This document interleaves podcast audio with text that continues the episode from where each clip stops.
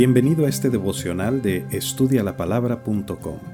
Soy tu servidor Jorge Salazar y el día de hoy vamos a leer Colosenses 1.9, por lo cual también nosotros, desde el día que lo oímos, no cesamos de orar por vosotros y de pedir que seáis llenos del conocimiento de su voluntad en toda sabiduría e inteligencia espiritual.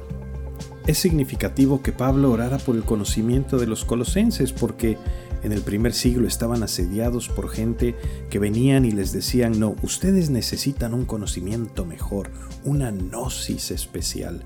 Y de ahí los gnósticos enseñaban que Cristo pues era un buen punto de partida, pero que había algo mucho más profundo que ellos debían conocer y experimentar si se eh, incorporaban a ese sistema gnóstico de las contraseñas, los ritos, las iniciaciones.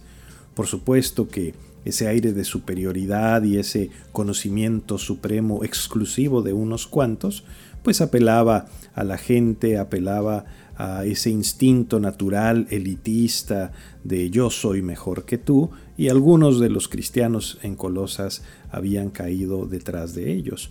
Por eso cuando Pablo ora por los colosenses, pide que sean llenos del conocimiento de la voluntad de Dios, en toda sabiduría e inteligencia espiritual.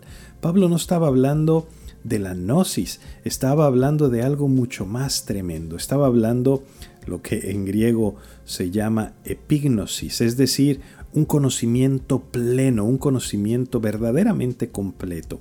Y ese conocimiento personal es el conocimiento de Cristo, de su voluntad. Pablo ora por ese conocimiento que los llenara de tal manera que infundiera una sabiduría y un entendimiento singularmente espiritual. Esa palabra espiritual es enfatizada en el griego.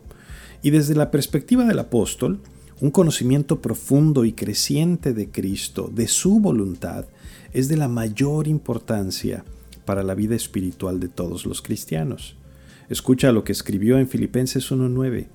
Y esto pido en oración que vuestro amor abunde aún más y más en ciencia y en todo conocimiento. O Filemón 6. Ruego para que la participación de tu fe sea eficaz en el conocimiento de todo el bien que está en vosotros por Cristo Jesús. O Efesios 1, 16 y 17. No ceso de dar gracias por vosotros, haciendo memoria de vosotros en mis oraciones, para que el Dios de nuestro Señor Jesucristo, el Padre de Gloria, os dé espíritu de sabiduría y de revelación en el conocimiento de Él. Aquí en la oración de Pablo por los colosenses, cuando dice no hemos cesado de orar por vosotros, pidiendo que seáis llenos del conocimiento de su voluntad, está utilizando un lenguaje de gran intensidad, porque Él sabe que el conocimiento espiritual es fundamental para una vida cristiana sólida y fructífera.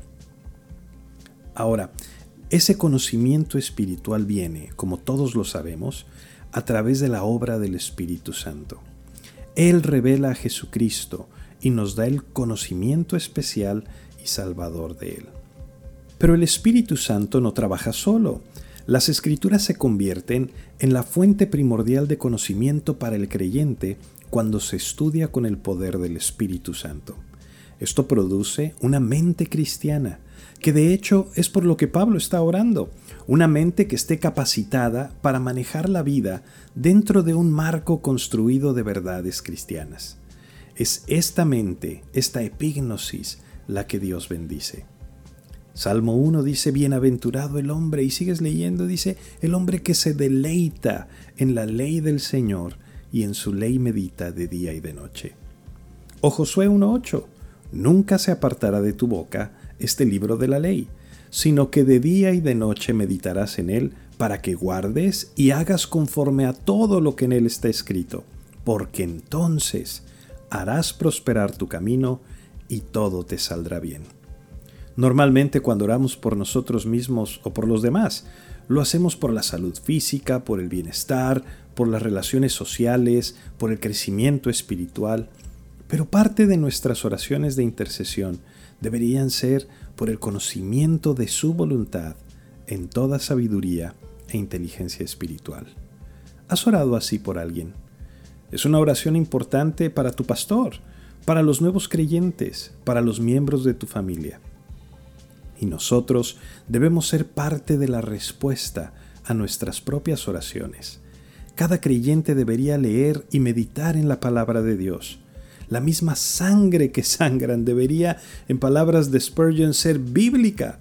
Todo cristiano debería concentrarse cuando escucha la predicación de la palabra de Dios. Todo creyente debería ser capaz de filtrar ese conocimiento seductor de la cultura a través de la red de la palabra de Dios.